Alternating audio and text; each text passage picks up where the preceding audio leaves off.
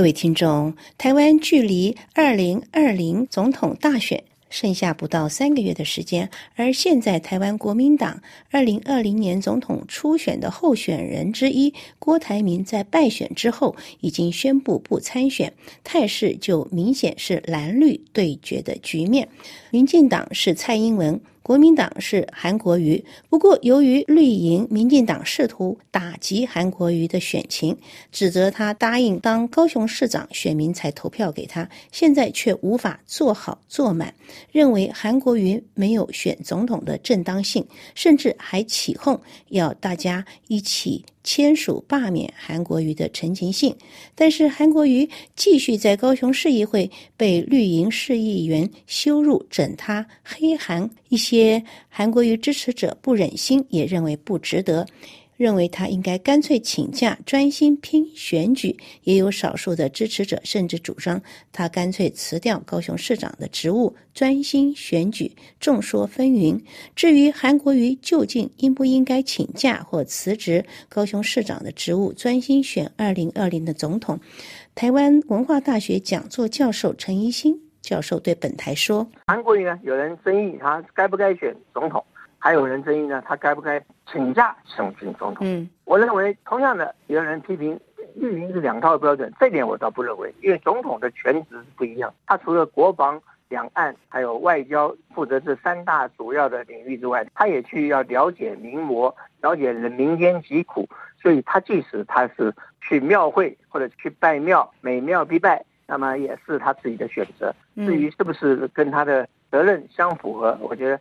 这个并不值得太大争议，因为总统本来就有职权，就是去巡视全国，所以他巡视全国拜庙，正好和选举挂钩，这是他运气好，因为他是总统。过去蛮久也是如此，只要他请假，该请假的就请假，不该请假的就是按照这个人事室的这个全国管理处讲，只要你有薪的假是二十一天，所以他超过这二十一天，你就付钱就是了，扣薪水就得了。嗯，所以说我认为韩国也有权利请假，蔡总统倒也。不必因为请假就辞职，所以有人说韩国瑜应该辞职，那是大错特错。既然他是国民党提名的总统候选人，当然有权利去参选总统。至于请假二十一天过了之后呢，付钱就是了，交钱就是了，交钱扣薪水，这很简单，也不必去把它政泛政治化。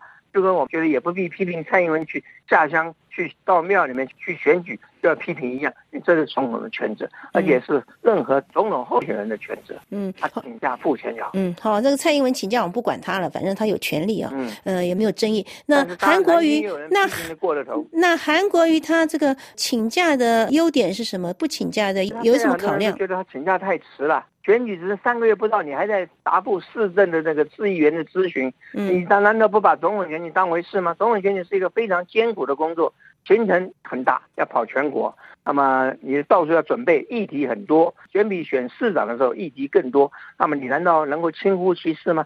你从作为一个总统候选人，脑袋再好，也每天也要记得很多的问题，要还有很多随机应变的问题，嗯，还有一些临时冒出来的问题，你都要一一解决。你不可能说啊，坐在市议会里面接受咨询，而忘了你的更重大的一个目标。你既然已经代表国民党要选了，你的更大的目标是要选上，而不是利用这个躲在市议会的这里面呢接受咨询。你要全国跑透透，那是非常辛苦的一个行程。我认为韩国早该去请假，甚至既然要选，就不要蜡烛两头烧。两头烧不但对身体不好，韩国也说过，他身体是目前二十二个县市里面身体最差的。嗯，所以说你能够让韩国瑜那么差的身体去选吗？那去选已经很辛苦了，你还让他再待在市议会。被拷打、被询问、咨询，我觉得这个是对他一个酷刑。蜡烛两头烧的结果是，任何人都会不堪体力而病倒，那不是我们所乐见的。嗯，那你认为他应该在去美国之前请假，还是去美国之后？他什么时候去美国啊？呃，据他自己说，可能十一月，不过他后来又说还没有定案。嗯，那么不管他前后越早越好。嗯。你请假越早，所以总统的选举的胜算又多一分；你请假的越晚，就可能越少一分。嗯，《孙子兵法》说“多算胜，少算不胜”。嗯，这就是这个意思。那现在快多多准备。那现在他的夫人李嘉芬不是在帮他到处跑场吗？不够啊，能够不是本人是不能够完全取代的。就跟，嗯，我们知道今年年初柯文哲不是支持他一个呃爱将啊，女的这个立法委员候选人，嗯，如果得票呢，这个对柯文哲的关爱支持，并不能够转移为他的支持者，嗯，他所支持的一个候选人，所以那位陈静的这个立法委员候选人，最后得到的票数是一万票都不到，嗯，连四亿元可能都有问题，嗯，但是现这次这个国民党有权利这个助选韩国瑜嘛，好像搞得吵吵闹闹的，然后又是要连着郭台铭又什么的，双方还在磨合之中。到现在还在磨合啊！虽然是韩阵营，呃，没这个很正常啊，因为出现了很多问题的，就是说马英九被虚也是一个事件。那么韩国瑜跟吴敦义呢，之前要见面也常常出问题。嗯，那么还有呢，加上郭台铭呢，从中半路杀出程咬金也是问题，双方还在磨合之中。磨合的磨合的大部分，我认为已经磨合差不多了。党中央大致磨合，没有人再提到换韩的问题，对不对？但是现在地方派系也磨合了，所以说现在地方派系很少会叛变。那么所以说这也是让郭台铭却步的一个主要原因。假如这个地方派系能在游走两端、手处两端的话，那郭台铭说不定会决定参选呢。就是因为他地方派系抢不到，联署也有困难，所以他才。那好，那过去嗯，那过去的这国民党的主席有哪个像吴敦义这个样子搞选举的？啊，过去国民党主席权力比较大，但自从朱立伦换柱之后呢，国民党主席就权力下降，很简单。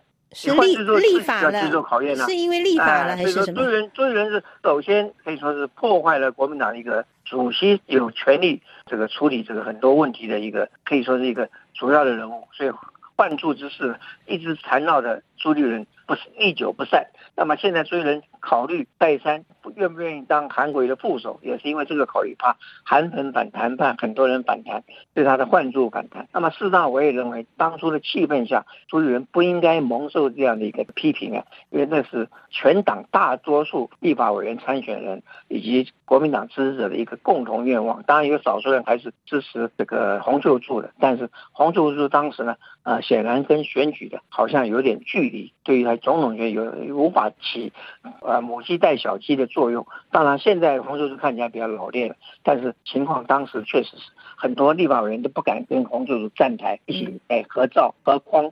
那么这当然也是洪秀柱自己当时的问题。但是呢，朱立伦显然承担了一个这样的一个罪名，对他未必见得公平。但是确实一个事实，是他在主导下换住的，所以说这个当然后果也蛮严重的，到现在仍然这个缠绕着他不轻易放松啊。那么这个可能是未来国民党的主席可能都面临同一个问题，主席不一定是总统候选人，你选强了党主席就跟吴敦义一样，现在未必就是因为朱元当时呢就是换柱之后呢，让党主席呢这个权威下降，嗯。大家不信任党主席，又不又不换，好像又更会选败。当然，最后选举结果也不见得多好，所以更多人就对朱立伦不表原谅。那么，当然这个我认为朱立伦也承担的太不成比例的这个这个罪名啊。那么这样情况下，我觉得啊，目前来讲，朱立伦，尤其是郭台铭，既然放弃了做成为国民党议员，当然也就放弃了做韩国瑜副手的这个可能性。那么朱立伦现在应该是不二人选。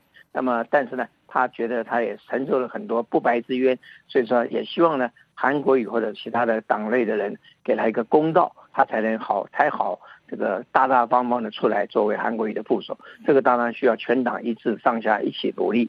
当然，除了追人之外，也不是说国民党就没有其他人。那么选副副手主要目的是弥补他的不足，韩国有很多不足之处，需要靠副手来弥补。这可能呃，苏人是可以符合这个条件，因为他有很好的行政经验，那么也很有也很有选举经验，可以补足韩国瑜的不足。但是呢，呃，也不是朱一人只有一个人能够符合这些条件，所以也许还有其他人可以符合这个条件，当然还要观察一下，在副手没有定的情况下。现在民进党也故意没有定，虽然已经大家都倾向于赖清德，而且赖清德还为蔡英文到美国跑一趟，所以可见他们已经有了默契。嗯，但是还是不松口，就是怕国民党呢宣布的副手太强，让民进党吃不消，所以他这个戴清德的牌呢是留着以后打。嗯，那么国民党会不会就是说他以前都是主张这个精英路线，所以像这种他们很多都是拿了中山奖学金啊，或者什么奖学金，国民党奖学金去留学啊，在呃风光耀祖的回来呀，那韩国瑜就没有留学的经验，所以这会。会不会在党内里面就是有这种看不起韩国瑜的这种